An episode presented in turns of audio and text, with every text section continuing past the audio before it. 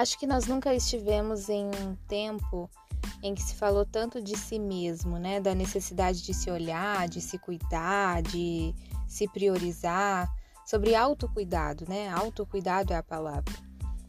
E o segundo capítulo do livro 12 Regras para a Vida, a segunda regra é sobre isso, cuidar de si mesmo. Esse é o Pauta da Cá, meu nome é Karina Rodrigues. Você está ouvindo mais um episódio da série inspirada no livro 12 Regras para a Vida.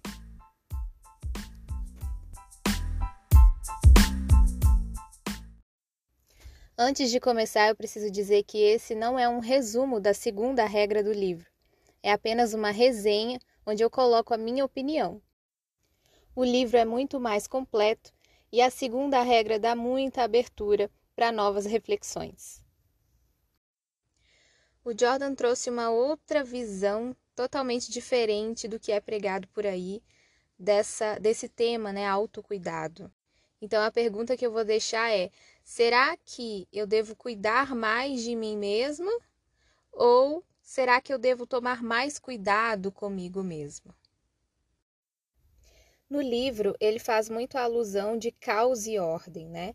E ele faz essa referência para nós porque ele explica em vários aspectos, inclusive nesse capítulo ele cita Gênesis, né, o livro da criação, que ele fala que nós temos o caos e a ordem dentro de nós e que uma coisa está conectada à outra e que um pode se sobressair ao outro, é, dependendo, na verdade, de como a gente lida com eles.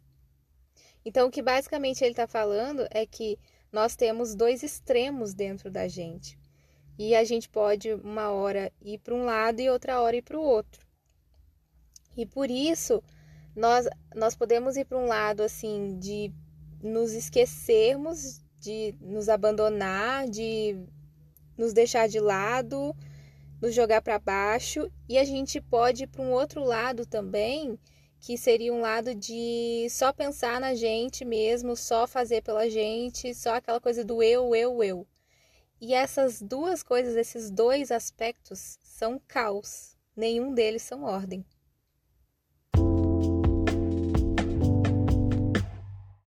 Esse é o ponto né, que eu acho que norteia todo o capítulo, é a alta capacidade que o ser humano tem de girar em torno dele mesmo, tanto para bom quanto para mal.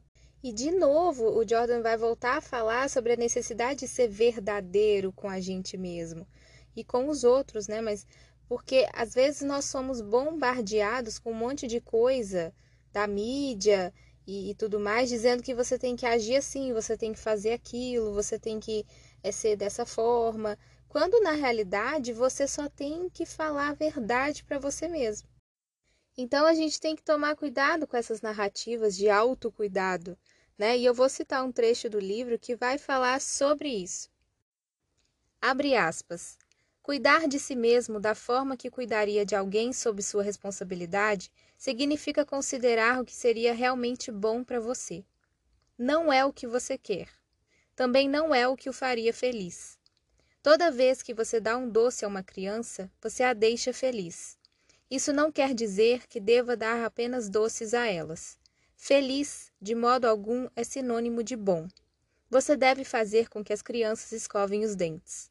Você deve ajudar uma criança a se tornar virtuosa, responsável, um ser desperto e capaz de reciprocidade total, capaz de cuidar de si mesmo e dos outros, e de crescer ao fazer isso.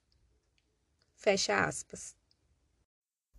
Ou seja, cuidar de si mesmo é muito mais sobre ter cuidado com nós mesmos, porque nós temos grandes chances de fazer o que queremos fazer, o que é mais fácil, o que é da nossa vontade, e não necessariamente isso vai ser bom. Grandes, inclusive, são as chances disso ser o oposto. Nós devemos cuidar de nós em respeito à vida que nos foi concedida, em respeito às outras pessoas que compartilham dessa mesma vida, em respeito a quem nós verdadeiramente somos. Seria bom fazer do mundo um lugar melhor. O céu, afinal de contas, não chegará por conta própria. Essa frase também está no livro e é com ela que eu encerro mais um episódio.